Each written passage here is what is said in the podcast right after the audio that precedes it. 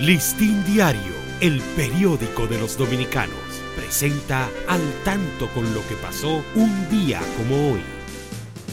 9 de septiembre de 1544, Doña María de Toledo trae los restos del descubridor Don Cristóbal Colón y de su finado esposo Don Diego Colón, siendo colocados en la catedral de la ciudad de Santo Domingo.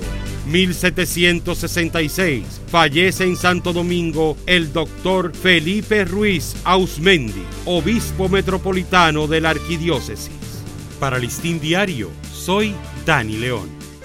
Listín Diario, el periódico de los dominicanos, presentó al tanto con lo que pasó un día como hoy.